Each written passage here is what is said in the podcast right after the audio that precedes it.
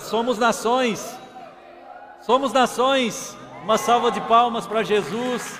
Uma salva de palmas para essa igreja linda, maravilhosa. Oh glória! Pai do Senhor também. Irmãos, hoje de manhã, irmãos, hoje de manhã era calor. Quem estava de manhã aqui? Aqui dentro a sensação térmica era 49 graus. Alguns ar-condicionados aí não deram conta, não ligavam. É legal que quando dá calor eles não ligam. Irmãos, e tinha um povo aqui adorando a Deus de manhã. Nós somos nações, é um povo que já entendeu que nós somos nações. Vamos aplaudir o pessoal da manhã?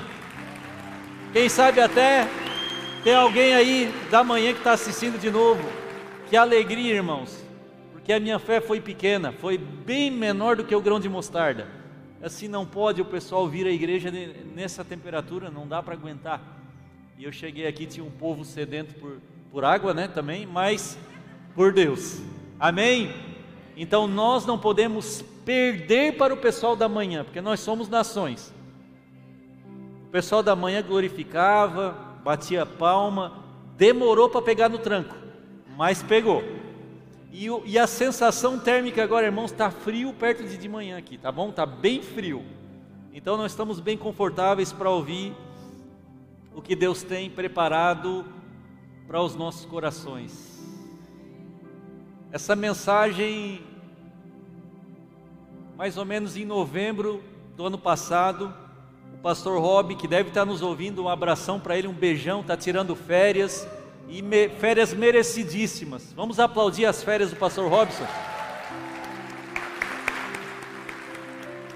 Ele está visitando umas praias lá, meu irmão. Ó, dá um mergulho aí por mim. Desfrutem pela gente. Para quando voltar, voltar renovado. Uh, ah, para a gente viver um 2022 extraordinário. Agora, ele, tava, ele pregou sobre uma mensagem que é, o Espírito Santo falou muito comigo naquela mensagem dele. Eu tirei o caderno, fiz bastante anotação e eu não sei se os irmãos vão lembrar que é a mensagem dos dois ladrões na cruz. Não sei quem lembra dessa mensagem. Foi em novembro, mais ou menos. E quando ele estava ministrando a palavra, é, o Espírito Santo disse: anota, porque tu vai continuar essa ministração, tu vai falar do mesmo tema quando eu te chamar da próxima vez. E eu anotei, fiz algumas anotações e guardei, fechei meu caderno, não acessei mais isso que eu escrevi, e aí então Deus me chama para essa noite ministrar outros aspectos, outros pontos daquilo que o pastor Robin já começou a ministrar. E para contextualizar os irmãos, sobre a ministração. Nós estamos aqui localizados bem na principal festa dos judeus, que é a festa de Páscoa. Aonde uma festa que recebia pessoas de toda a redondeza que se dirigiam a Jerusalém para festejar. Era uma festa, era a principal festa dos judeus. Pessoas nas ruas, muita cor, muito tecido, muita cumilança, as pessoas se reunindo, recebendo estrangeiro nas suas casas. Era uma celebração, e nessa celebração, paralelamente a essa celebração, ouvia-se um burburinho, ouvia-se é, comentários de que é, estava também havendo uma festa que hoje nós sabemos que era uma festa diabólica, paralelamente à festa que Deus tinha instituído ao povo de Israel, havia uma festa diabólica, uma festa de zombaria, uma celebração de blasfêmia, porque estava acontecendo a crucificação do nosso Senhor Jesus Cristo. Era um, foi uma semana agitada, as pessoas começaram a ouvir que aquele cara, aquele, aquela pessoa que se dizia Messias, aquela pessoa que se dizia o Salvador, o, o Rei, é, aquela pessoa que se dizia o filho de Deus e que operava milagres, agora ela estava se encaminhando para uma morte tenebrosa, terrível na cruz. Então, certamente isso aí chamou a atenção de alguns, de vários curiosos. Curiosos que estavam lá representados por nós, que queriam ir lá para ver, alguns iam, queriam ver, alguns queriam blasfemar, queriam participar, Cristo, é, tacavam pedras em Cristo, se cuspia nele, né? Imagino que se houvesse um, a psicologia, ela fala que o ser humano ele tem um interesse mórbido, assim, pela, pela morte humana, né? Se houvesse um enforcamento aqui na cidade de Criciúma, na praça de algum criminoso, lotaria. Vocês creem? De curioso. E assim era a crucificação. E aí nesse nessa em meio a essa festa diabólica de blasfêmia, de zombaria, onde o nosso Senhor era humilhado, ocorreu uma uma cena muito interessante, um acontecimento que foi literal.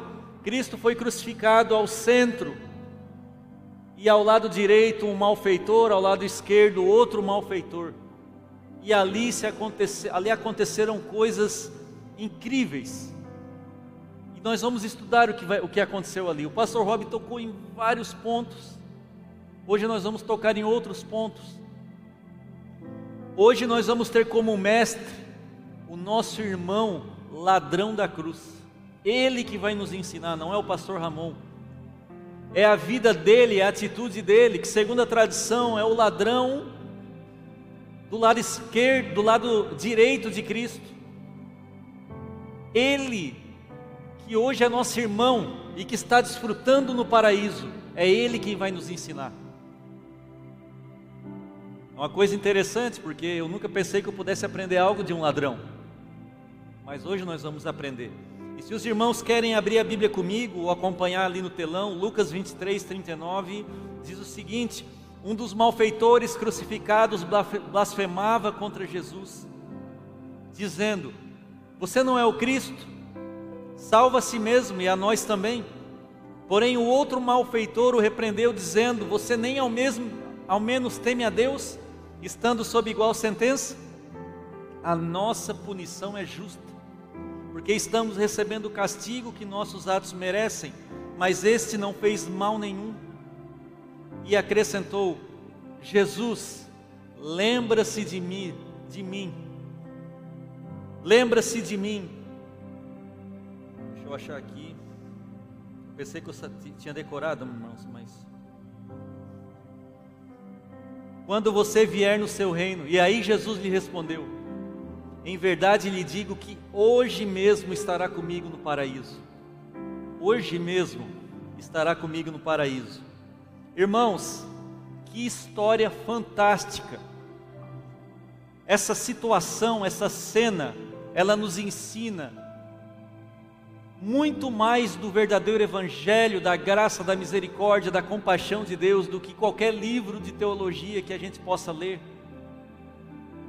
Nós temos Cristo sendo crucificado no meu e no seu lugar, Cristo ao centro.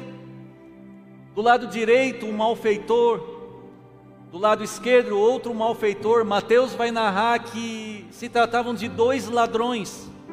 A palavra grega para ladrão, nesse aspecto, não era apenas alguém que cometia um furto, um furto simples, como roubar um celular, uma carteira, era um, um roubo violento possivelmente com morte, é, se tratavam de assassinos que matavam para roubar, porque senão não fazia sentido que eles fossem para a cruz, porque a cruz era um destino de pessoas dos piores crimes, dos piores criminosos. Então nós temos do lado direito um ladrão violento que possivelmente assassinou pessoas e todo mundo aqui, todo mundo não, mas nós moramos no Brasil, possivelmente nós temos pessoas aqui que já foram roubadas. E sabe que sensação interessante a gente tem quando é roubado? Alguém já foi roubado aqui? É uma sensação boa? É terrível. Irmãos, pode ser que alguém entre na sua casa e roube a minha máscara. A sensação é horrível de alguém que invadiu a intimidade do lar, alguém que invadiu algo, não é pelo valor, sabe? é pela ofensa da intimidade. Agora você imagina alguém que matou alguém da sua família para roubar. A sensação deve ser é fora do nosso entendimento. Eu não sei se alguém já passou por uma situação terrível assim, vai entender do que eu estou falando. Do lado esquerdo nós temos outro ladrão, nada diferencia esses dois ladrões até ali. E esse é um símbolo, irmãos, isso aqui é um retrato, é um retrato da justiça de Deus, porque Cristo é aquele que divide os homens entre salvos e não salvos. De um lado nós temos o pecado, do outro nós temos o pecado, e no meio nós temos a própria justiça sendo crucificado, para que possibilitasse a salvação de quem está ao lado. Toda pessoa que você conhece, eu e você, toda pessoa que está aqui nessa noite, que está nos assistindo pela internet, toda pessoa que você vê na televisão, Todas as pessoas da história da humanidade, do planeta Terra, a história do planeta inteiro, estão simbolicamente posicionados atrás ou do ladrão da, da, esquerda ou do ladrão da direita, como salvos e não salvos, não tem meio termo. Não há meio termo. Cristo é o caminho, Ele é o centro e Ele que divide a humanidade. O ladrão da esquerda ele, segundo a tradição, o ladrão da esquerda de Cristo, esse foi o que desprezou Jesus. Não que o, da direita não tenha desprezado, os dois desprezaram. Mateus vai falar que os dois malfeitores zombavam de Cristo no início.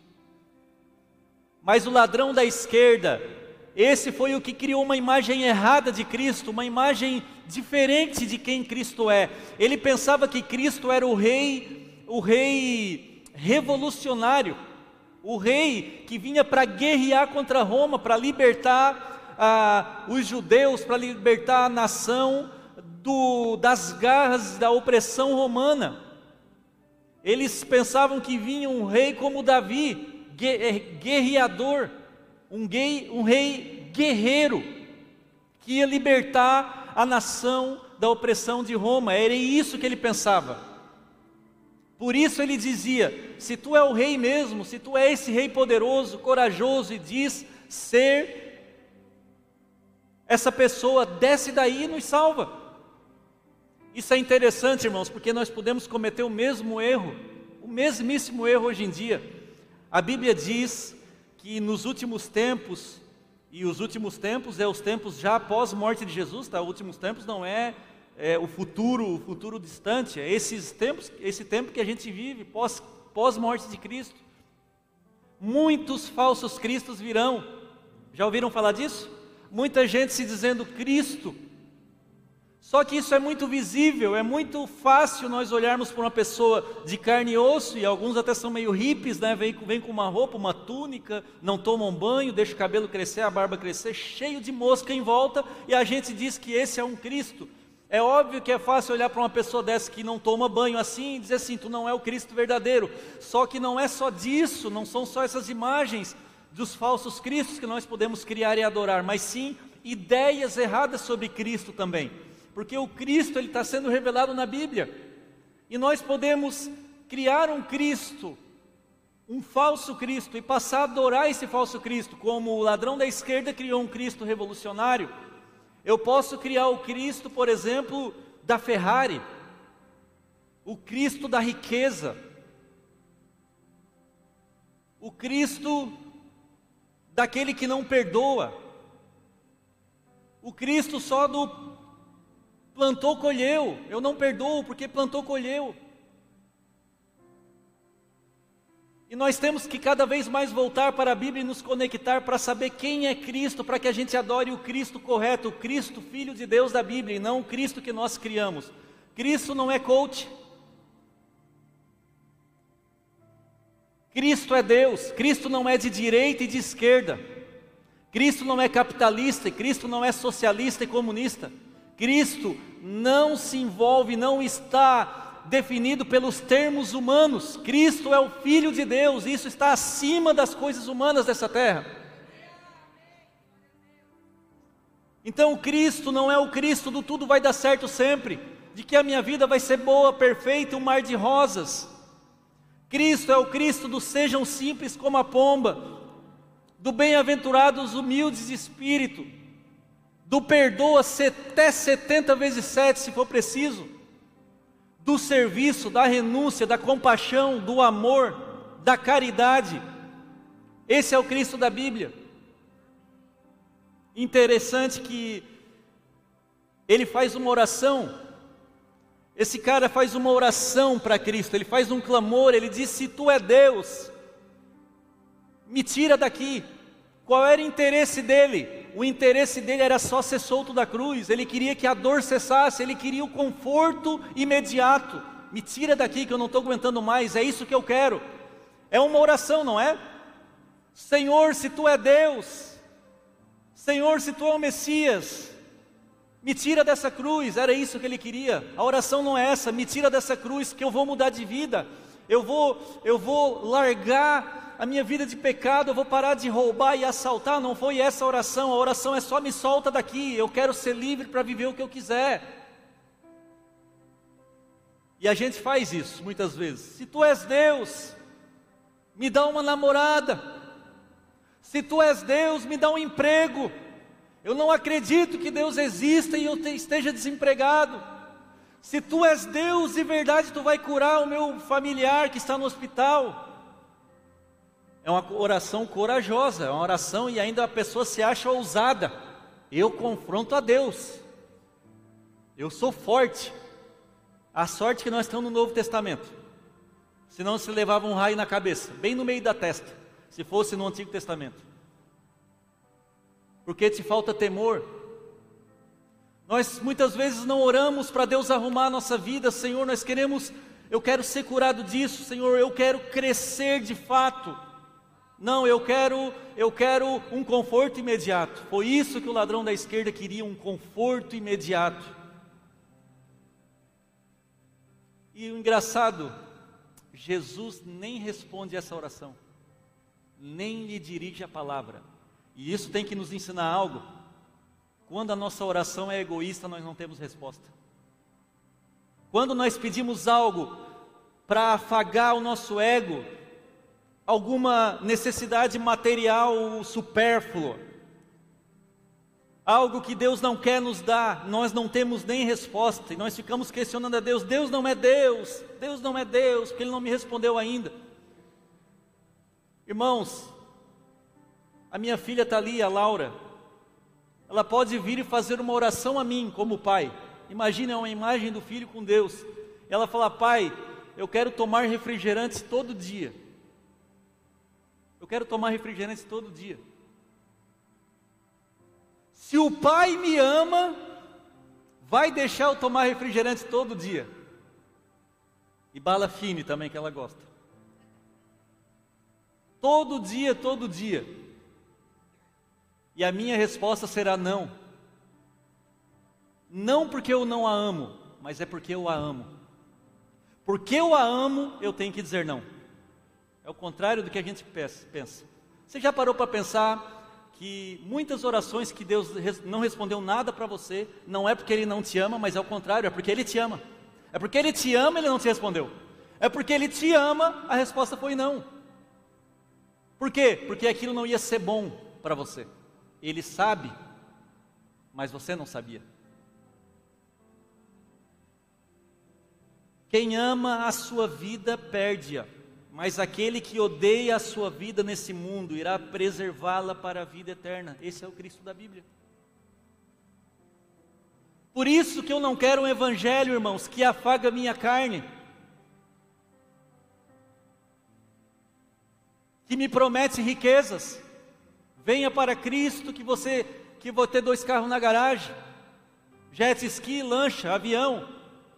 Eu não quero esse evangelho que diz tudo posso naquele me fortalece, significando que nada de mal vai me acontecer. Não é esse evangelho que eu quero.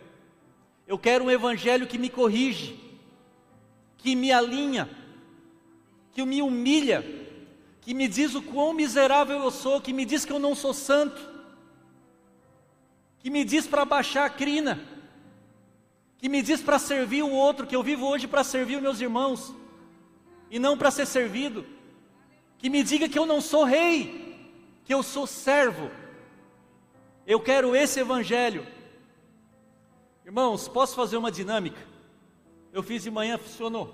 O pessoal gostou, eu fazer à noite. Vou pegar um negocinho aqui. Glória mesmo. Pode glorificar, irmãos. Às vezes pode. Às vezes é possível. Se você tem fôlego, glorifica ao Senhor. Alguém sabe o que é isso aqui que eu estou pegando na mão? Mangueira, beleza. O pessoal da manhã estava com a visão pior. Acho que era o calor. Está aqui. Irmãos, Sabe aquele negocinho que dá na mangueira quando a gente está pressando dela essa dobra? O diabo fez isso bem agora aqui, ó. Todo mundo já passou por isso, né? Aí tem que voltar lá na ponta para. Bom, vamos lá. Irmãos, todo mundo está vendo a mangueira? Essa é uma mangueira, tá? Beleza? Quem está vendo aqui na ponta dessa mangueira um risco? Glória a Deus que nós temos a igreja o dom da visão, porque nem daqui eu estou vendo direito, que é um risquinho a lápis que eu fiz aqui, ó. Irmãos,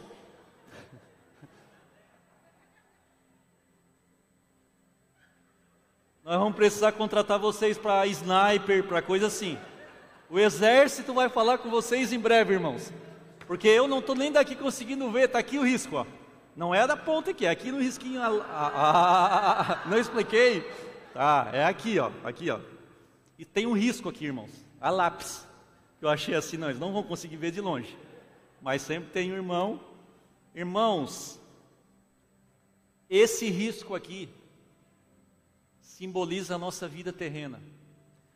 E o restante da mangueira simboliza a eternidade, a vida eterna o que eu vivo, o que eu faço, a forma como eu vivo o Evangelho, nesse risquinho, vai ter implicações para todo o restante. Se eu amar esse risquinho mais do que eu amo a Cristo, eu perco tudo isso aqui. É uma negociação muito burra. Por isso que o mundo está louco. Mas se eu amar a Cristo mais do que eu amo esse risquinho aqui, eu vou ganhar tudo isso. Por isso eu não quero um evangelho que me diga para eu viver bem aqui na terra. Apesar de que eu posso viver bem, eu posso desfrutar, não é nem essa a questão, irmãos, tá bom? Todo mundo está entendendo, tem maturidade para entender. Não é essa a questão. Mas eu quero um evangelho que me faça viver aqui o que Cristo ensinou de fato em Mateus 5, no Sermão da Montanha, de forma que no dia da minha passagem eu esteja preparado, no dia da minha passagem eu possa receber o meu galardão para viver e desfrutar a minha vida inteira na eternidade com Cristo. É isso que eu quero, é isso que eu sonho para mim e para vocês. Eu não sonho que você seja milionário, irmãos. Eu até quero que muitos aqui sejam milionários, mas com coração generoso, porque nós vamos precisar de recurso mas eu sonho muito mais que o Evangelho verdadeiro seja vivido nessa igreja, mesmo que nós não tenhamos um real no bolso, porque nós vamos sem dinheiro, nós podemos ser a igreja verdadeira na terra, sem um real no bolso, mas nós podemos ter todo o dinheiro do mundo e não estar vivendo o verdadeiro Cristo. Se amarmos esse risco, nós perdemos o restante. E é justamente essa questão, por que, que eu fiz a lápis e tão fraquinho? Porque a vida é muito rápida, é num piscar de olhos. Eu sempre gosto de lembrar os irmãos, todo mundo que está aqui, quem tem mais de 20 anos, 30 anos, olha o, o, a, a tua idade, e eu pergunto: foi rápido ou foi devagar chegar até aqui? Vocês vão me responder. Eu estou com 41 anos, vezes dois, eu sempre faço o dobro, porque daí não sei se eu estaria aqui. E diz que passa mais rápido ainda, né? Vai ficando mais rápido. E sabe de uma coisa? Eu não estou nem aí. Porque eu estou preocupado com isso aqui. É isso. É isso aqui. Eu vou deixar essa representação aqui, em breve a gente usa ela de novo porque eu preciso falar do ladrão da direita. O ladrão da direita nessa noite é o nosso mestre. porque ele teve atitudes inesperadas. Eu vou destacar cinco atitudes, cinco aspectos. Primeiro foi a fé. Primeiro foi a fé. Irmãos, esse ladrão da direita estava blasfemando. Até um certo ponto ele blasfemou. Isso é interessante porque é como se Deus estivesse dizendo: viu, viu humanidade. Se eu colocar duas pessoas em condições iguais, uma pode ir para o paraíso e a outra pode ir para o inferno. Não se trata das condições, se trata de que toda a humanidade está caída e se não for a graça de Deus, está todo mundo perdido. Ah, eu nasci em Criciúma. Se eu tivesse nascido na Europa, eu teria. Ah, se eu tivesse nascido filho de pastor. Ah, se eu tivesse nascido na frente de uma igreja. Ninguém vai poder chegar diante de Deus com desculpa. Porque talvez até Deus mostre. Eu vou te mostrar como seria a sua vida se você tivesse nascido filho de pastor. E você vai se ver rejeitando o Evangelho da mesma forma. A fé desse ladrão foi na hora mais escura e improvável Cristo ensina, Mateus 17, que se tiverem fé como um grão de mostarda, dirão a esse monte: mude-se daqui para lá, e ele se mudará. Nada lhe será impossível. Tá, lembra que eu trouxe um grão de mostarda aqui uma vez, irmãos? Quem lembra? Eu trouxe um negocinho desse tamanho, que é uma cápsula, e ali dentro daquela cápsula, desse tamanho mais ou menos, tinha 100 sementes né, de mostarda. Quem lembra? A nossa fé, se for desse tamanho, essa é a promessa. Agora pensa comigo. Todo mundo estava zombando de Cristo. Todos. Sabe onde é que estavam os discípulos? Lembra onde é que estavam os discípulos? Jesus foi abandonado. Tinha algumas poucas seguidoras ali, o resto tinha ido embora. Então a festa era de zombaria. E teve um momento que o ladrão foi tocado e ele assim, ele é o Messias. Mas não é uma hora improvável? Porque se você vê alguém fazendo um milagre, você pode dizer: esse homem é um homem de Deus. Agora, alguém que se diz filho de Deus e está morrendo na cruz, esse é o momento para eu acreditar nele? Esse é o momento? Não é o momento. Esse é o momento para dizer: não, todo mundo tem razão, o cara é louco, está morrendo, cara. não era para ele estar tá morrendo. Naquele momento ele creu. E esse é o Evangelho. O Evangelho é aquele em que, nas horas mais escuras da nossa vida, nós continuamos crendo, crendo. Irmãos, eu queria poder dizer diferente. Eu, eu queria poder ter uma mensagem, outra mensagem. Eu queria que o mundo não fosse assim, perfeito e cheio de dor.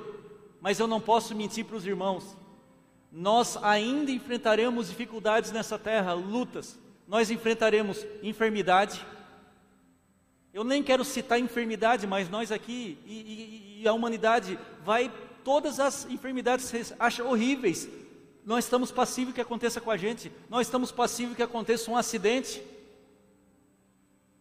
Nós estamos ah, passíveis de que aconteça qualquer maldade, de sermos traídos, de que as coisas não aconteçam conosco, as coisas boas, de que nós fiquemos desempregados e sem dinheiro por um tempo.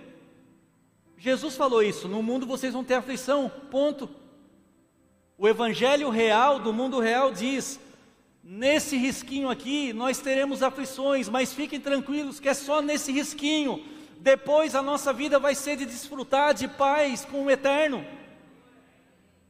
Então você precisa entender o seguinte: vão acontecer coisas difíceis. Nós vamos passar coisas difíceis e quando você estiver passando, conta com a gente, porque quando eu estiver passando, eu quero contar com vocês. Mas sabe, saiba de uma coisa: a dor vai ser passageira. A dor vai ser muito passageira. E o Espírito Santo estará com você em todo momento. Muitos aqui, eu me incluo, nós vamos passar pelo vale da sombra da morte. Eu não queria dizer isso. Eu queria dizer assim, eu queria que o mundo fosse perfeito, mas ele não é, então eu tenho que falar a verdade. Nós passaremos pelo vale da sombra da morte, mas lá ele estará conosco. Isso eu também posso dizer, porque a palavra nos promete. Todos aqui terão a fé testada, todos. Segundo item, coragem. Ele foi corajoso, ele proclamou Jesus enquanto todos zombavam. E esse é um símbolo, irmãos, de como o mundo nos tratará. O mundo vai nos tratar mal, porque o mundo é inimigo do Senhor. Eu não digo que todo mundo vai te tratar mal, mas se você pregar o evangelho verdadeiro e um dia a palavra que sair da sua boca vai confrontar o pecado de alguém, alguém não vai gostar do que você falou, e esse é o verdadeiro evangelho. Quando você chega naquele grupo de pornografia lá dos seus amigos, você diga: Eu não compactuo com isso, eu estou saindo fora. Vai ter gente que vai dizer: Está lá o santarrão, é isso aí. E isso não é vergonha, isso é coroa. Isso é coroa, isso não é ofensa, não, isso é coroa. Eu até acho que a gente sofre pouco por Jesus. Você vai ser perseguido na sua família, e amém. A sua família da igreja aqui está também pronta para te, te dar apoio, mas não se renda a esse mundo, não tenta ser amigo do mundo, não tenta agradar o mundo e desagradar Deus. Lembra do risquinho da mangueira? É por pouco tempo. Nós estávamos conversando esses dias, uma, um casal que saiu aqui da igreja, porque não gostava de mim e do pastor Rob. Não gostava. E a hora, a hora a gente ouve isso aí fica triste, mas depois a gente pensa um pouco e fica até alegre. Porque o motivo que ele não gostava é porque ele tinha ouvido umas verdades. Ele ouviu o confronto. E glória a Deus que tem gente que não gosta de mim. Aqui mesmo, aqui tem gente que não gosta de mim, irmãos. Aqui ó, que está ouvindo, está rindo, está aplaudindo, o coração está com raiva de mim. E amém. Eu te amo, te perdoo. E glória a Deus. Eu só não posso deixar de pregar o Evangelho. Eu só não posso deixar de falar a verdade. E você pode ir para o céu não gostando de mim. E eu vou ficar feliz, você vai para o céu. Se arrependa, viva a vida. Não, não tem que, não é necessário gostar de todo mundo. Não é necessário. Então, irmãos, tem pessoas que não vão gostar de você por causa do Evangelho. No seu trabalho, alguém vai ter que rir de você. No seu, na sua família, alguém vai ter que pegar no pé. Você vai ter que sair de grupos você vai ter que se isolar de algumas situações por causa de Cristo. E se isso não está acontecendo, é o mesmo que se acontecer aqui de eu pregar por um ano e todo mundo gostar de mim, alguma coisa está errada. Se eu ficar um ano pregando aqui e essa palavra agradar todo mundo sempre, quer dizer que não está confrontando ninguém. Então eu estou pregando falsidade e eu não quero isso. Lembra do risquinho. Eu não quero agradar vocês nesse risquinho e depois desagrada a Deus. Não seja covarde. Lá no marketing digital, contei de manhã, eu sou considerado burro, irmãos, burro. Burro porque eu larguei tudo para viver isso aqui, ó. E isso para mim é uma coroa. Eu me alegro. Sou burro mesmo. Porque para o mundo eu sou louco. E aí tá tudo bem. Eu vou ficar me explicando? Não, cara, eu não sou burro. Eu não. Não. Para o mundo eu sou, porque para o mundo eu tinha que estar vivendo lá o que eles estão vivendo. Eu não quero isso. Eu conheci Jesus. Eu não quero isso. Eu conheci Jesus. É uma honra ser humilhado por Jesus. É uma honra ser humilhado por Jesus. Coloque isso no seu coração. É uma honra ser humilhado por Jesus. Três, reconhecimento. Esse cara a gente olha para os grandes homens da Bíblia e esquece desses grandes exemplos. Ele admitiu que o sofrimento dele era justo. Lembra do filho da parábola do filho pródigo? Do filho rico? O filho rico foi, gastou tudo, voltou com o pai. Voltou para casa. Quando ele volta para casa, qual é o discurso dele? Ô pai, olha só, eu sou aí filho, tal, eu quero quero voltar aí, cadê o meu quarto? Eu quero. Não, ele não chegou assim. Ele chegou dizendo o seguinte: Pai, eu não sou digno de ser chamado teu filho, me trata como um dos teus empregados. Ele chegou com esse coração. É com esse coração que nós já chegamos a Deus. Foi com esse coração que o ladrão da direita chegou a Cristo. Ele disse: Rapaz, cala a boca. Nós estamos aqui porque nós merecemos, nós somos culpados, mas esse nada fez.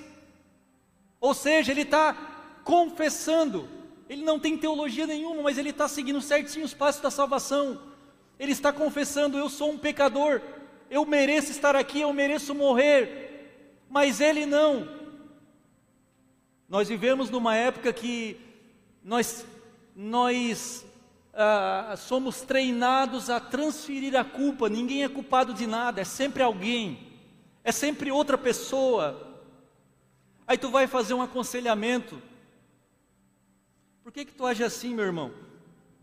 Ah, porque a minha família, né, eu fui criado assim, quem sabe o meu pai, o psicólogo, né, ouve muito isso. O meu pai, né, o meu avô vem de família e tal. Nunca é eu sou culpado pelas minhas ações. Eu sempre dou o exemplo do despertador. Alguém aqui já perdeu a hora porque o despertador não tocou? Então, a frase que a gente usa como desculpa é exatamente essa. Fulano, por que, que tu chegou atrasado? Porque o despertador não tocou. Opa! Mas o despertador ele é programado por alguém. É, é muito difícil dizer assim, ó. Eu esqueci de programar o despertador. Ou o meu sono estava tão pesado que o despertador gritou, gritou, ele gritou, mas eu não escutei. O erro foi meu. A culpa é minha. Irmãos, esse é um problema até nas pequenas coisas, presta atenção. Nós transferimos a culpa para qualquer coisa, até o despertador ganha culpa. Até o despertador ganha culpa. O Brennan Manning ele diz o seguinte: o autor do livro Evangelho Maltrapilho, não são as prostitutas e os ladrões que acham mais difícil se arrepender, são vocês, tão seguros da sua devoção e da sua farsa, que não têm qualquer necessidade de conversão. Bah! Bah! Por isso que Jesus vai dizer que muitos deles nos precederão no reino dos céus. Porque é muito mais fácil para uma pessoa que está na sarjeta reconhecer que é pecador do que a gente que já é santo e perfeito. Nós precisamos reconhecer, irmãos, que nós somos pecadores miseráveis. O Brennan diz outra frase muito forte que eu trago para mim, irmãos. Eu não estou pregando para vocês, eu estou pregando para mim. Quando reconhecemos que somos miseráveis às portas da misericórdia de Deus, então Deus pode fazer algo belo de nós. Quer ter um 2022 extraordinário? Os irmãos estão meio assustados, beleza. Querem ter um ano de 2022 extraordinário? Reconheça que você é um miserável que depende da misericórdia e da graça de Deus. O caminho é esse. O filho verdadeiro não é o que não erra, mas o que sempre volta para Jesus. Não é o seu erro, o seu foco está no seu pecado. Por isso que você ora, você se sente sujo, porque você pecou e você acha que você está sujo. Mas o verdadeiro filho volta para Jesus com a sujeira dele. Qual é a única coisa? Sabe que às vezes tu está numa mesa de empresário e a pessoa sempre usa um, uma expressão assim: deixa eu contribuir com meus dois centavos. Quem já ouviu essa expressão? Deixa eu contribuir com a minha ideia. Sabe qual é a contribuição do ladrão a Jesus? Só pecado. Ele não tinha nada que contribuir. Os dois centavos do ladrão era dizer: Senhor, eu não tenho nada, é só pecado. E ele foi aceito. É, nós estamos na mesma situação. Você não tem nada para oferecer para Jesus que possa pagar parte da sua salvação. pastor José Gonçalves, todo mundo aqui conhece, um pastor conhecido no Brasil, ele disse uma frase muito interessante. Por que Davi não ficou conhecido como adúltero, e sim como um homem segundo o coração de Deus? Porque o arrependimento dele foi mais escandaloso do que o seu pecado. Então, o pecado nós vamos pecar. A questão é, qual é o seu comportamento depois de pecar? Essa é a grande questão da humanidade, é a principal questão da sua vida. Qual é o seu comportamento quando você é confrontado pelo pecado, quando alguém te confronta, quando você ouve uma ministração dessa, ou quando num aconselhamento você ouve, você está errado aqui. Qual é a sua. O pastor Edinho estava aqui de manhã. Eu lembro de um casal que ele aconselhou, o casal estava todo errado e ele quase apanhou. O, ca... o cara levantou para bater no meu pai, porque o pai falou o pecado que ele estava fazendo. Essa é a atitude de quem caminha no caminho largo, no caminho do evangelho soft. Eu quero só o que Jesus pode me dar, mas eu não quero mudar de vida. Quando eu reconheço que eu sou o mal, a bondade dele me alcança, e isso é a coisa mais linda da graça. A bondade de Jesus é maior que a minha maldade. Por isso que eu sou salvo, não porque eu sou bom, mas porque a bondade dele é maior do que a minha maldade. Quatro, a oração. O ladrão faz uma oração muito legal. Que eu não sei se eu faria, talvez eu faria no desespero. Ele fala o seguinte: Jesus, lembre-se de mim quando você vier no seu reino. Que oração inesperada. Que oração de alguém que está ali sentindo todas as dores, e você tem estudos aí incríveis sobre o processo de crucificação e as dores que uma pessoa enfrenta, para ele lembrar do paraíso. E de uma vez só ele coloca a fé nele em Jesus, ele diz: Eu reconheço que tu é o Messias, e eu reconheço que tu pode me salvar, apesar de quem eu sou. Numa frase só ele faz tudo isso. Ele pediu por salvação eterna. Ele não pediu para ser salvo da cruz. Deu para entender? A diferença do outro que pediu para sair da cruz, ele não pediu, Senhor, me tira da cruz porque está doendo muito. Ele reconheceu, eu mereço estar aqui, então eu aceito a minha culpa e a minha pena. Mas, Senhor, lembra-se de mim quando o Senhor voltar no seu reino. Quer dizer, eu creio que o Senhor é o Messias. A revelação veio para ele. Lembra-se de mim. Tenha uma lembrança, não se esqueça de mim. Ele pediu por salvação e olha que contraste, a outra oração Jesus nem respondeu, e essa ele responde. A oração mais improvável ele responde, porque se fosse eu, se fosse o neto, se fosse a Lu, se fosse o Pedro, no lugar de Jesus, nós falaremos o seguinte: Mano, tu é um caco, cara. Mano, plantou, colheu. Tu plantou maldade a vida inteira, agora tu vai para o inferno, meu filho. É a lei, é a lei da semeadura. Não tem mais chance para ti. Isso é o que o homem faria. Todo mundo aqui condenaria. Não, mano, tu não tem lugar no paraíso. Mas Jesus vem com a graça, com a misericórdia, a compaixão que nós não conseguimos nem entender. E responde: Hoje mesmo estará, estarás comigo no paraíso. Ah, se pensar que o ladrão foi para o paraíso antes de mim, antes de você que está aqui servindo 20 anos na igreja, e aí me parece que a gente descobre um segredo para ter todas as orações respondidas, todas, que é o que? Primeiro alinhe o seu coração ao céu. Depois você pode pedir o que você quiser. Por quê? Porque o seu coração está alinhado com Deus. Quando o seu coração não está alinhado com Deus, você vai pedir qualquer besteira. Você vai olhar o Instagram de alguém e você vai é, é, se impactar com aqueles dublê de rico que tem no Instagram. E você vai dizer: Senhor, eu quero isso. Me faz um empreendedor de sucesso. Eu quero uma lancha, eu quero ir para Dubai. Eu quero ser famoso, eu quero fazer uma live com 100 mil pessoas. É isso que eu quero, Senhor. E isso não está alinhado com o céu, não é isso que o céu quer de ti. Pode ser que alguns aqui vão passar por isso. Deus vai dar essa influência. E quando Deus der, use para a glória dele. Mas nem todos. E aí você não tem resposta do céu.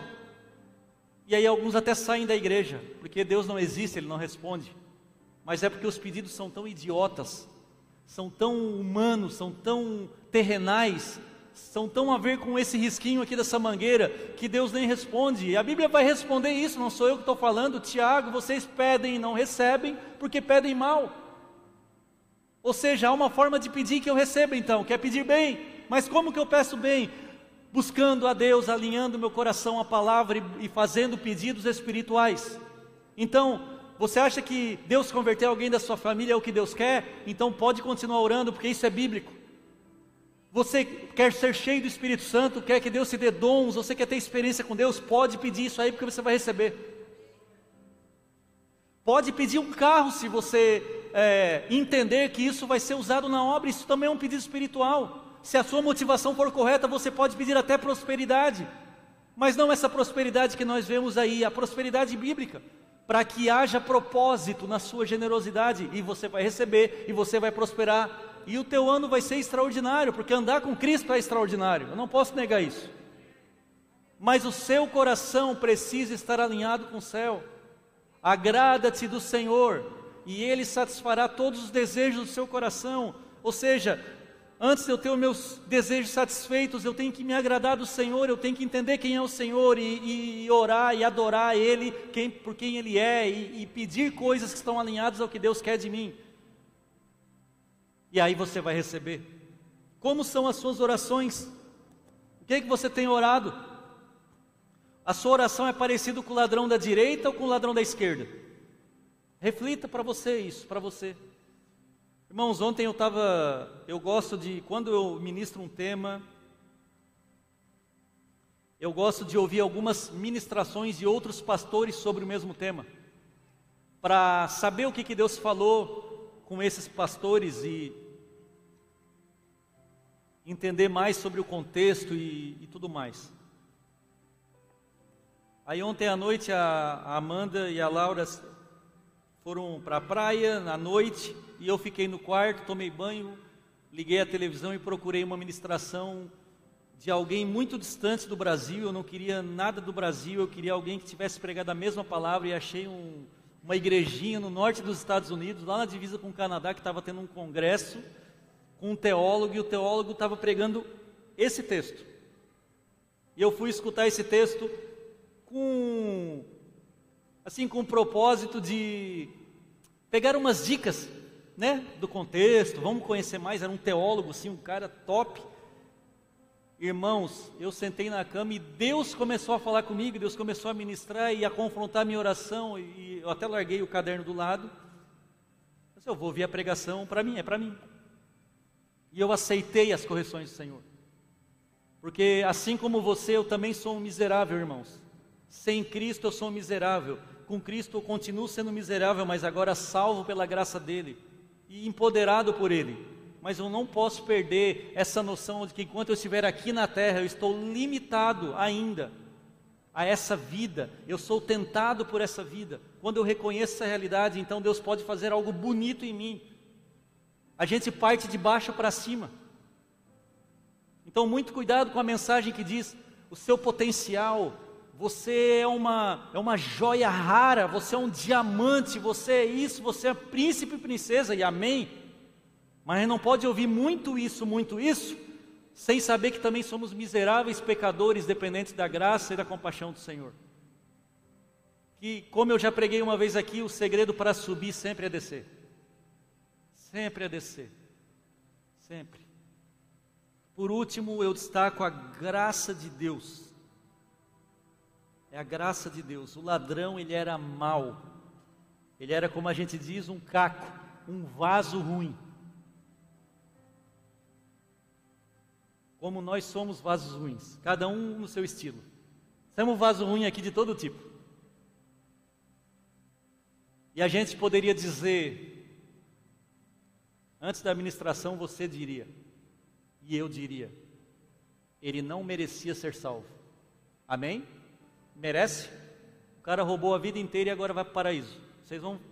A matemática do mundo atual, merece ou não merece ir para o céu? Não merece.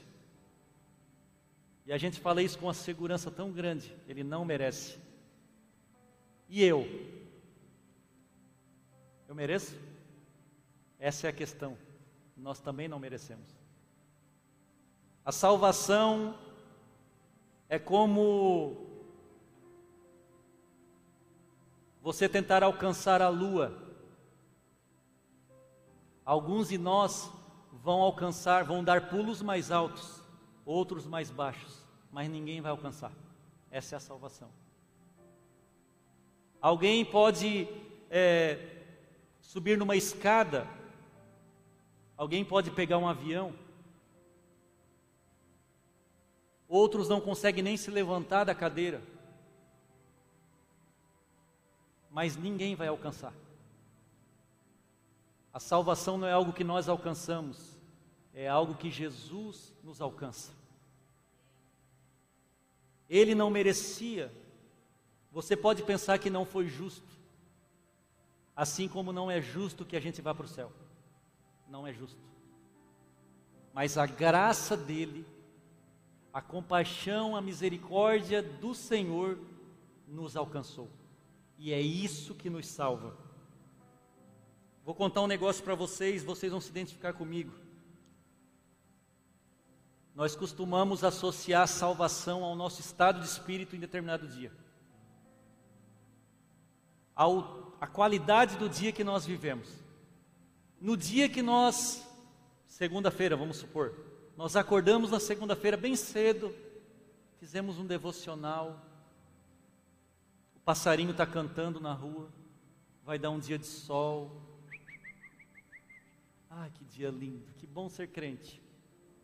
A gente vem no culto aqui da segunda de manhã, das sete, como é que é o nome? Semana abençoada. O cara se acha espiritual porque ele veio no culto. Volta, chega à noite, chega em casa de volta, antes de ir para o trabalho, vai dar um beijo na esposa, dá um beijo no filho, se arruma, põe perfume, vai trabalhar, dá bom dia para todo mundo, escapa até uns apais do Senhor. faz o trabalho da melhor forma. Ora antes de comer no almoço. Alegre, sem reclamação, trabalha feliz, volta para casa, lê a Bíblia. Lê, começa a ler o livro que ele comprou na livraria. Ah, que dia perfeito, que dia maravilhoso. Quem já passou um dia assim? Vai jogar bola lá no Fute Nações com o Paulo. A mulher sorrindo diz assim: Vai, meu goleador. Vai, joga o futebol que você quiser. Aí você sai com a roupa limpinha, uniforme, chega lá, você está escalado no ataque, no time do Paulo. Faz gol, volta para casa, glorificando a Deus, ouvindo Cassiane,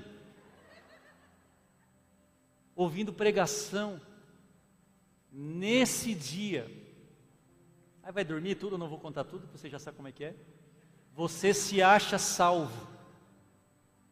Você acha, você se acha mais perto de Deus e você acha que nesse dia Deus te ama mais.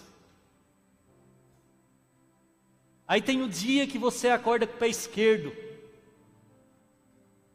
que não dá nada certo, você já nem ora, eu nem vou orar hoje peca, já acorda, onde é que está minha toalha? Onde é que está minha calça que eu deixei aqui? E aquele dia é um dia terrível. E aí você se acha indigno. Você diz: hoje eu tenho até vergonha de orar, porque eu pequei o dia inteiro. Quem já pensou isso? E nem orou e dormiu sem orar e ler a Bíblia. Quem já fez isso porque achou assim: ó, Deus nem vai me ouvir? Quem? Sabe por quê? Porque nós não cremos na graça, nós cremos nas nossas obras. Independente se o teu dia é bom ou se o teu dia é mau, Deus te ama da mesma forma e você é salvo da mesma forma. Nesse mês eu não orei nenhum dia, pastor. Então nesse mês eu não estou salvo. No outro mês, nesse mês eu orei bastante, pastor. Então eu sou salvo. Então parece que a salvação é um negócio que você ganha e perde todo dia. Não é uma vida perigosa. Que pode ser que no dia que você tem que, que fazer a passagem para o outro lado, você esteja num dia mau. E aí, Irmãos, a salvação é porque pelo que ele fez e não pelo que você faz. Nada do que você faz vai pagar a sua salvação, com seus erros e acertos, se você se voltar sempre para a cruz e se arrepender dos seus maus caminhos, você é salvo, Deus te ama da mesma forma e Ele quer fazer algo maravilhoso na sua vida. Para de ficar medindo a sua salvação, a forma como o céu está se movendo, conforme o seu dia está sendo. Tenha é, constância na sua vida espiritual e creia na graça. Você pode dizer, eu quero base bíblica, pastor. Que até hoje eu aprendi que aquilo que eu, se, eu for, se eu for uma boa pessoa, eu vou ser salvo. Se eu for uma má pessoa, o ladrão não era uma boa pessoa e ele foi salvo, mas ele foi à cruz, literalmente e espiritualmente. Efésios 2, 8, 9, vocês vão ler comigo. Vocês vão ler comigo. Você é salvo. Efésios. Uh, chegou o pai número 29 bem na hora. Vamos esperar o Efésios aparecer ali. Efésios 2. Olha lá. Vão ler comigo? Porque pela graça vocês são mediante a fé, e isso não vem de vocês, é dom de Deus, não de obras para que ninguém se glorie. Irmãos, ah, irmãos, presta atenção, isso é tão libertador, porque eu não preciso fazer nada para ser salvo, eu já sou. Você não precisa servir nos voluntários para ser salvo. Tem gente que serve porque se sente culpado, que se não servir, não vai ser salvo. Se eu não, se eu não fizer isso aqui, eu não vou ser salvo. Não, você já é salvo. E por que você é salvo, aí você serve. Em gratidão, em expansão do reino, em propósito, porque você quer que mais pessoas sejam salvas, mas não para ser salvo, porque você, se você já foi à cruz, você já é salvo. Pode dormir tranquilo. Ai, pastor, o, o Covid vai acabar o mundo, o meteoro caiu lá em Goiás, meteoro, não Goiás não, Minas Gerais caiu o meteoro, o, vai acabar o mundo, pastor. Eu amo que acabe, eu tô louco que acabe. Porque eu, gente, eu tenho saudade de um lugar que eu nunca estive. Eu tenho saudade do. Quem tem saudade do céu? Eu tenho saudade do céu e eu nunca estive lá. Então eu sou de lá, eu pertenço, eu sou filho. Tem algo de Deus em mim. O que eu estou vivendo hoje, a minha vida que eu vivo hoje, não é mais para que eu ganhe a salvação, mas é que mais pessoas sejam alcançadas, porque se eu partir essa noite, eu tenho certeza que eu sou salvo, não porque eu sou bom, mas porque Ele é bom. Mas porque Ele é bom e a bondade dele é maior do que a minha maldade, é a única forma de ser salvo é se Ele me salvar. Eu não tenho como ser salvo por mim mesmo. E por isso o ladrão foi salvo pelo mesmo motivo que eu sou salvo. Agora você começa a dizer o seguinte: opa, não é tão injusto assim, porque ele se fez justo, ele fez o ladrão justo através desse sacrifício.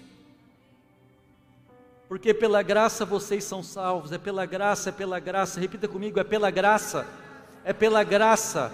E outra, a graça é de graça, é de graça. O que, é graça? é um favor que você não merece e recebe mesmo assim. É um favor que Deus te dá, um presente, é um embrulho em que dentro está a salvação, o paraíso, como Jesus entregou para o ladrão na esquerda, na direita, ele entregou o paraíso no exato momento que ele pede: "Lembra-se de mim, Senhor". Ele entregou o paraíso.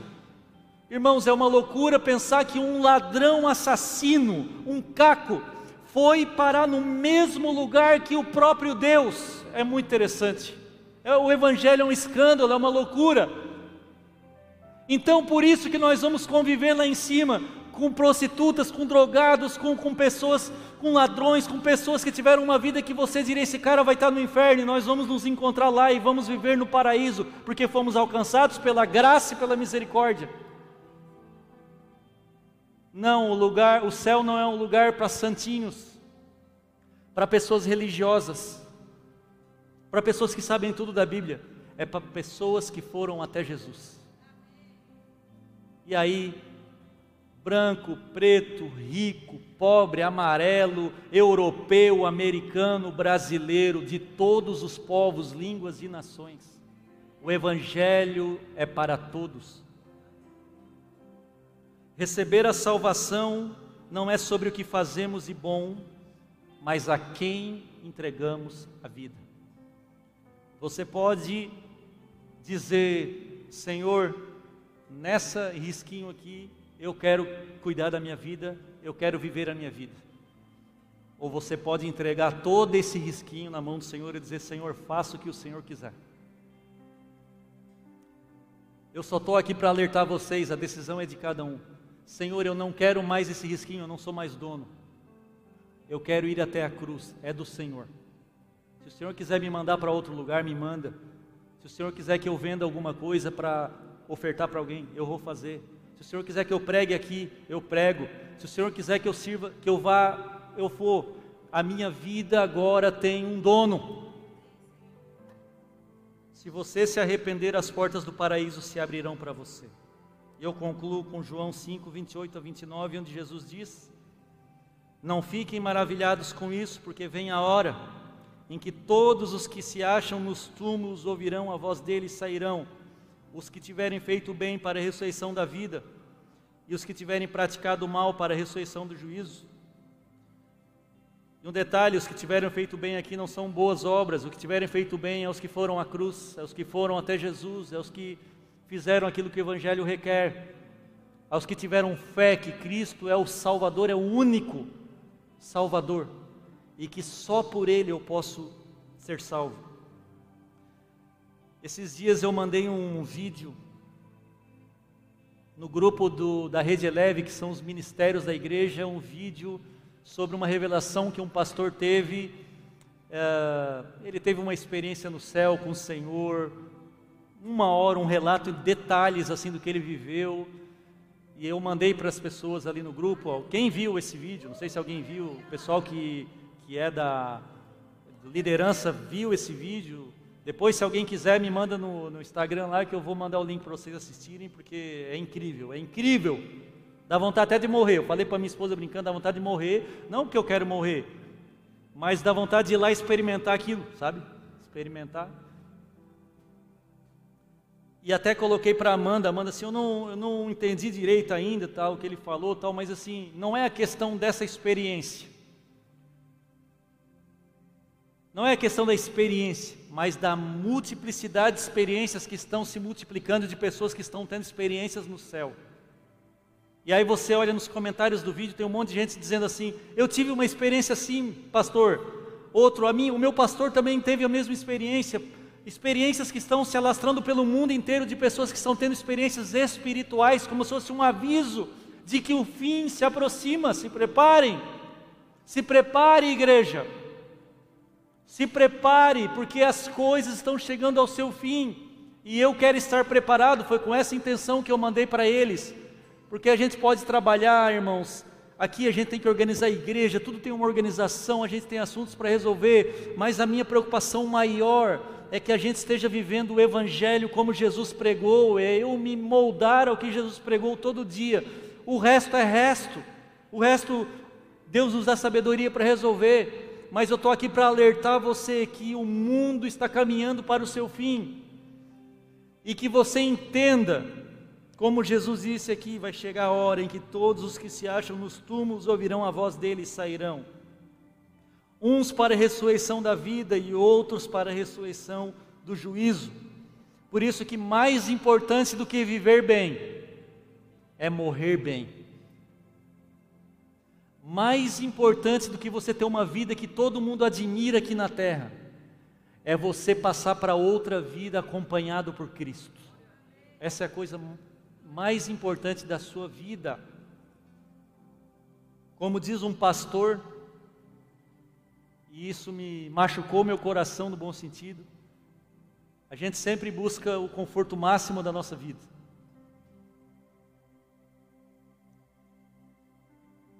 E ele falou o seguinte: Eu quero chegar no último dia da minha vida cansado, por ter dado a minha vida ao Evangelho.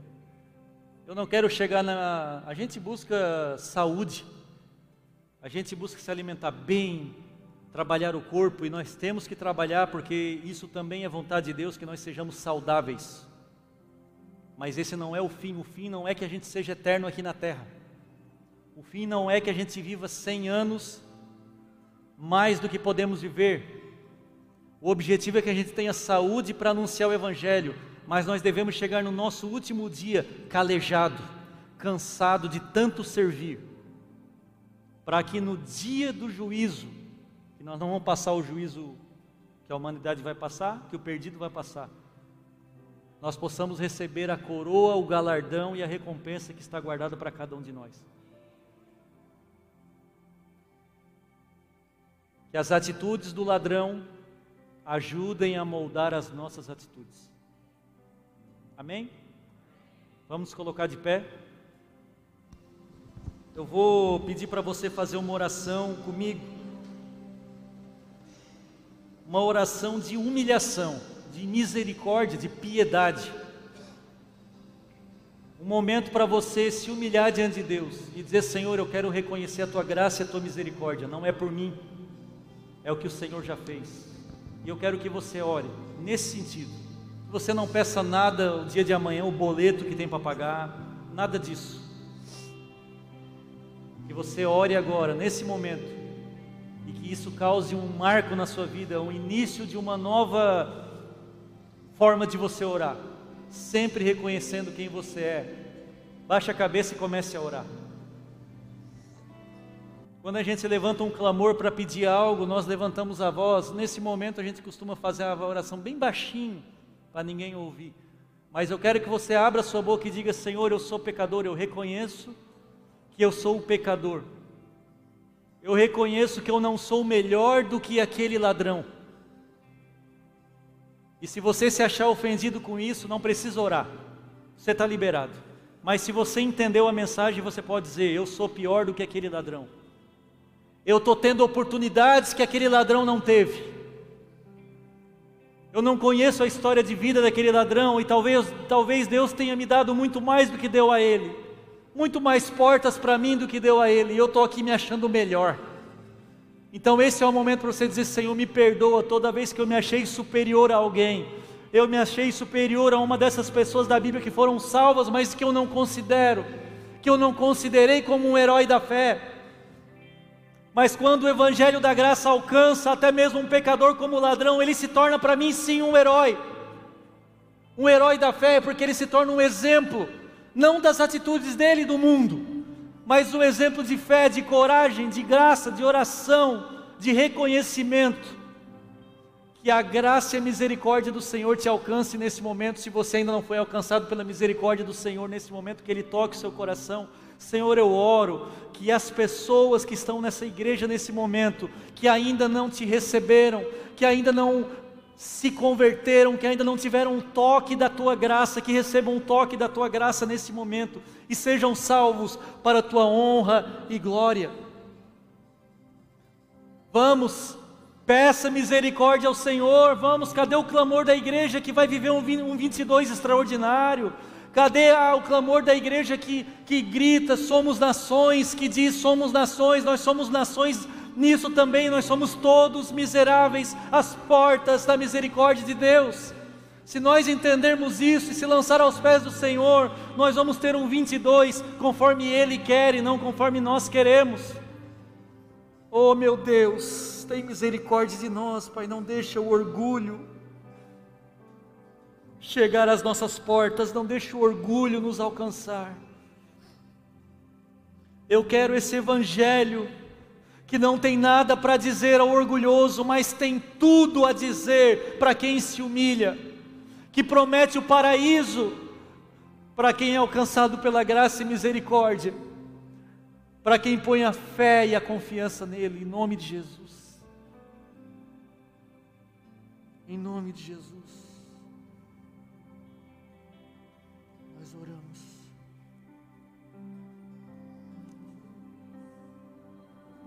Vamos cantar essa canção? Vamos cantar, canta, canta.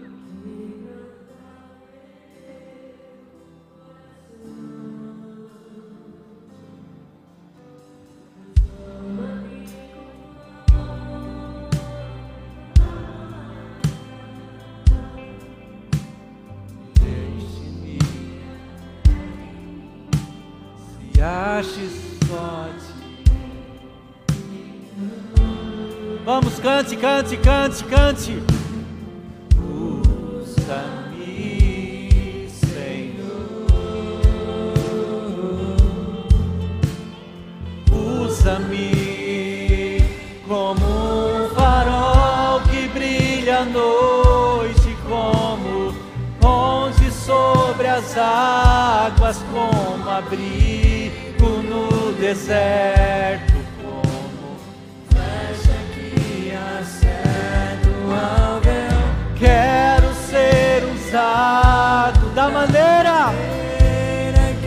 agrade, em qualquer hora e em qualquer lugar.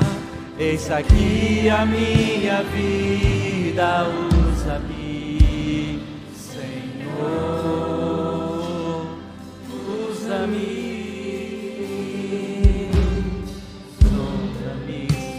Vamos cantar, vamos, solta a sua voz.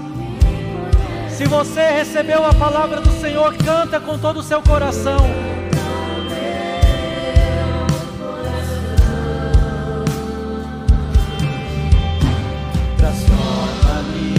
for, for the.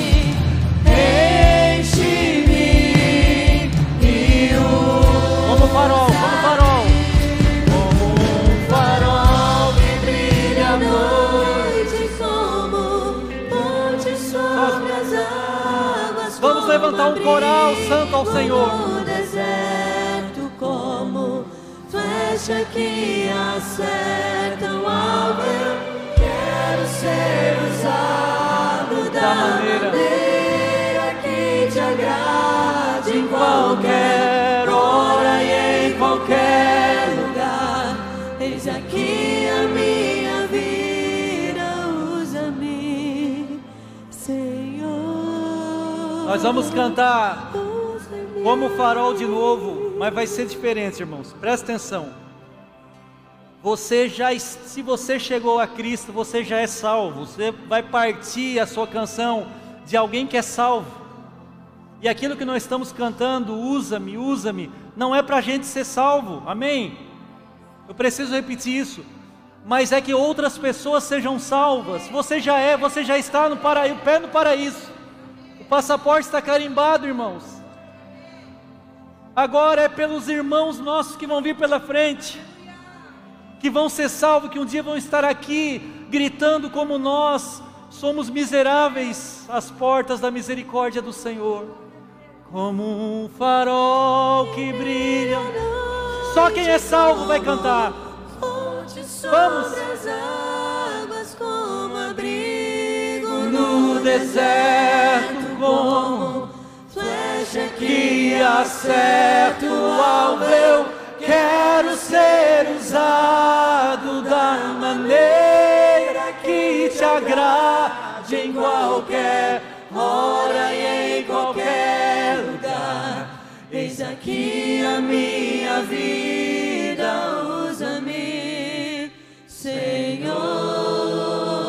De novo, usa-me, vai, como farol que brilha à noite, como ponte sobre as águas, como abrigo no deserto, como flecha que acerta o alvo. Quero ser usado da maneira que te agrade qualquer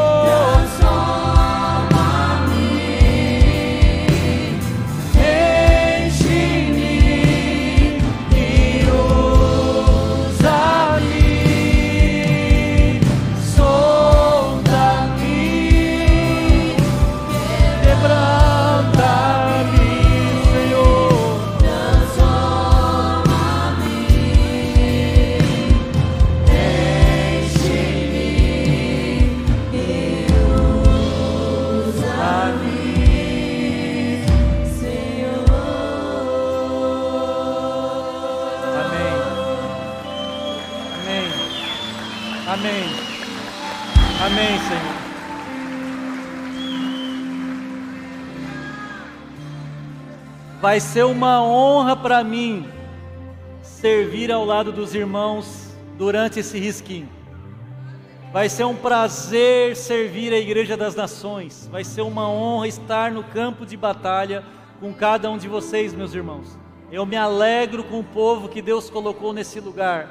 Que povo maravilhoso, nós precisamos da ajuda de cada um. Vai ser um prazer servir com vocês. E um dia nós estaremos no paraíso, quem sabe conversando sobre o que as glórias que vivemos aqui. Amém.